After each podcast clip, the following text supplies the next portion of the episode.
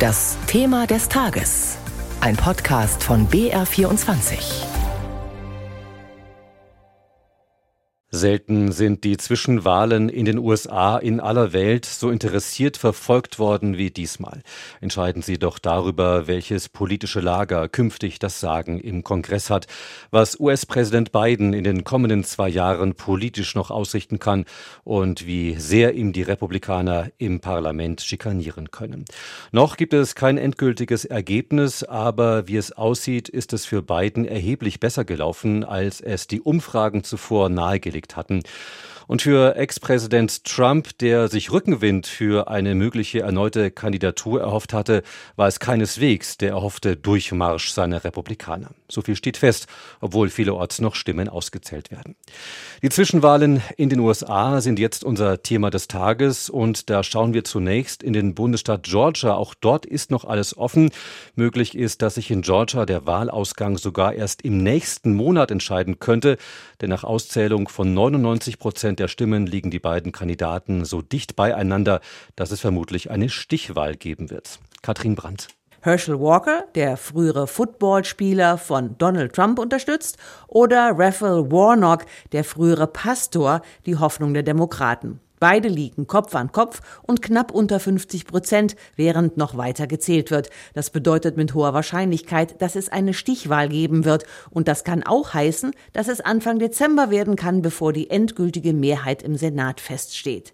Denn das zumindest zeichnet sich ab. Der republikanische Erdrutsch ist an diesem Wahltag ausgeblieben.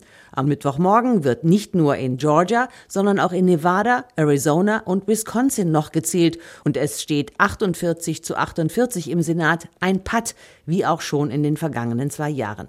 Aber zumindest für die Demokraten gab es in der Nacht Grund zum Jubeln. I'll be the next US Senator from Pennsylvania. John Fetterman wird der nächste Senator aus Pennsylvania. Der Demokrat, unverkennbar durch seine bullige Statur und sein ewiges Kapuzenshirt, hat es tatsächlich geschafft, den Republikanern einen Sitz im Senat abzujagen. Im Frühjahr war der 53-Jährige von einem Schlaganfall getroffen worden, dessen Folgen er noch nicht überwunden hat. Trotzdem siegte er über Mehmet Oz, den Republikaner und früheren TV-Arzt, der von Donald Trump unterstützt wird. Überhaupt hatte Trump in dieser Nacht nicht viel Freude an Pennsylvania. Auch der Gouverneursposten ging nicht an seinen Favoriten Doug Mastriano, sondern an den Demokraten Josh Shapiro. Und im Abgeordnetenhaus And it is clear that we are going to take the house back. Es sei klar, dass die Republikaner sich das Repräsentantenhaus zurückholen, verkündete in der Nacht Kevin McCarthy, der Fraktionschef. Doch auch hier kann von einem Erdrutsch nicht die Rede sein. Die Republikaner schafften es, Stand jetzt, neun Sitze zu drehen, doch auch die Demokraten holten sich drei. Noch stehen rund 50 Entscheidungen aus, und so ist es auch hier zu früh für ein Endergebnis. Präsident Biden blieb lange auf, hieß es aus dem Weißen Haus. Er hatte gut damit zu tun, Wahlsieger anzurufen und zu gratulieren. Donald Trump, der frühere, abgewählte Präsident, zeigte sich kurz in Florida, um sich darüber zu freuen, wie gut die von ihm unterstützten Kandidaten abgeschnitten hatten. Ausgerechnet sein schärfster innerparteilicher Rivale ist aber der Sieger der Wahlnacht aus Sicht der Republikaner. Thank you for honoring us with a win for the ages. Ron DeSantis wurde in Florida als Gouverneur bestätigt mit einem, wie er meinte, historischen Sieg. Die erwarteten Konflikte in den Wahllokalen blieben aus. Was den Ablauf anging, war es eine ruhige Wahlnacht. Katrin Brandt war das mit ihrem Bericht aus den USA. Bei den Zwischenwahlen ist im Moment also noch alles offen. Sprechen wir darüber mit Ralf Borchert. Er ist uns zugeschaltet aus unserem Studio in Washington. Guten Abend, Ralf. Hallo aus Washington. Ralf, lass uns das alles nochmal aufdröseln. Wo stehen wir im Moment? Wer hat wo die Nase vorn? Es ist wirklich knapp, überraschend knapp und noch nicht mal im Repräsentantenhaus ist endgültig klar, ob es die Republikaner tatsächlich schaffen, wie in den Umfragen vorhergesagt, hier eine deutliche Mehrheit zu bekommen. Am Ende ist es doch wahrscheinlich, dass sie es ganz knapp schaffen, aber eben nur ganz knapp. Sie hatten sich eine rote Welle erhofft, rot die Parteifarbe der Republikaner und die ist ausgeblieben. Und der Denkzettel für Joe Biden ist doch sanfter ausgefallen für ihn und seine Demokraten. Das ist im Moment der Stand. Noch spannender im Senat. Es ist wirklich Kopf an Kopf. 48 zu 48. 100 Senatoren gibt's. Vier fehlen noch vier Sitze. Das kann Tage dauern, bis da die Briefwahlstimmen ausgezählt sind.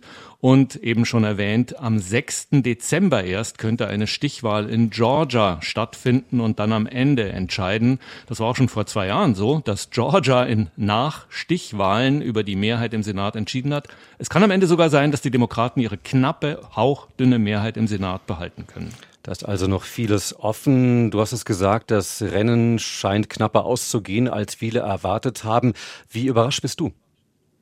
Ich bin schon überrascht, denn äh, ich war auch selbst unterwegs in Pennsylvania zum Beispiel, diesen klassischen Swing State, der mal so, mal so wählt. Und da war auch sehr viel zu hören. Ah, Inflation, hohe Benzinpreise. Viele haben auf Joe Biden geschimpft, der sei am Ende doch schuld. Und Pennsylvania ist jetzt so ein Symbol dieser Wahlnacht. Wir haben eben John Fetterman gehört. Das ist ein sehr progressiver, unkonventioneller Demokrat. Und er hat gewonnen. Und zwar gegen Mehmet Oz. Und das ist ein Trump-Kandidat, ein Trumpist. Und das ist für mich ein Symbol dieser Nacht, dass eben die Demokraten es in vielen Staaten, in vielen Wahlkreisen doch geschafft haben, besser abzuschneiden als erwartet. Schauen wir auf Präsident oder Ex-Präsident Trump. Ist der jetzt angeschlagen oder wie sehr ist er angeschlagen? Weil er hatte ja wirklich diese rote Welle sozusagen. Er hatte gehofft, dass das kommt. Das kam jetzt nicht. Was bedeutet das für seine Zukunftsaussichten? Also aus seiner Selbstsicht ist Trump nie angeschlagen. Der war auch heute Nacht vor den Mikrofonen und hat natürlich nur die erwähnt, seiner Kandidaten, die er unterstützt hat, die da schon gewonnen hatten. Die anderen hat er nicht erwähnt. Aber es gibt sehr viele, die Niederlagen erlitten haben. Ja, es ist ein Dämpfer für Trump, diese Wahl. Das kann man schon sagen. Vor allem auch deshalb, weil Ron DeSantis, auch den haben wir eben gehört, der Gouverneur von Florida, einen wirklich dicken Wahlsieg eingefahren hat. Er hat in Florida auch Wahlkreise gewonnen, diesmal DeSantis die früher demokratisch dominiert waren. Also er bewährt sich jetzt als junger 44-jähriger neuer Hoffnungsträger, möglicherweise der Republikaner. Plötzlich hat Trump einen Konkurrenten da. Hinter den Kulissen läuft da auch schon einiges an Sticheleien. Also es könnte spannender werden, wer wird Präsidentschaftskandidat der Republikaner. Trump will offenbar unbedingt nochmal, aber das wird eine der spannenden Fragen der nächsten Wochen. DeSantis könnte jetzt sozusagen nach oben kommen. Und wie sieht es im anderen Lager, im beiden Lager aus? Also du hast gesagt, jetzt äh, Trump hat als Konkurrent innerparteilich sozusagen Ron DeSantis ähm, auf der Agenda. Und im beiden Lager gibt es da jemanden, der sich da gegebenenfalls nach vorne schiebt?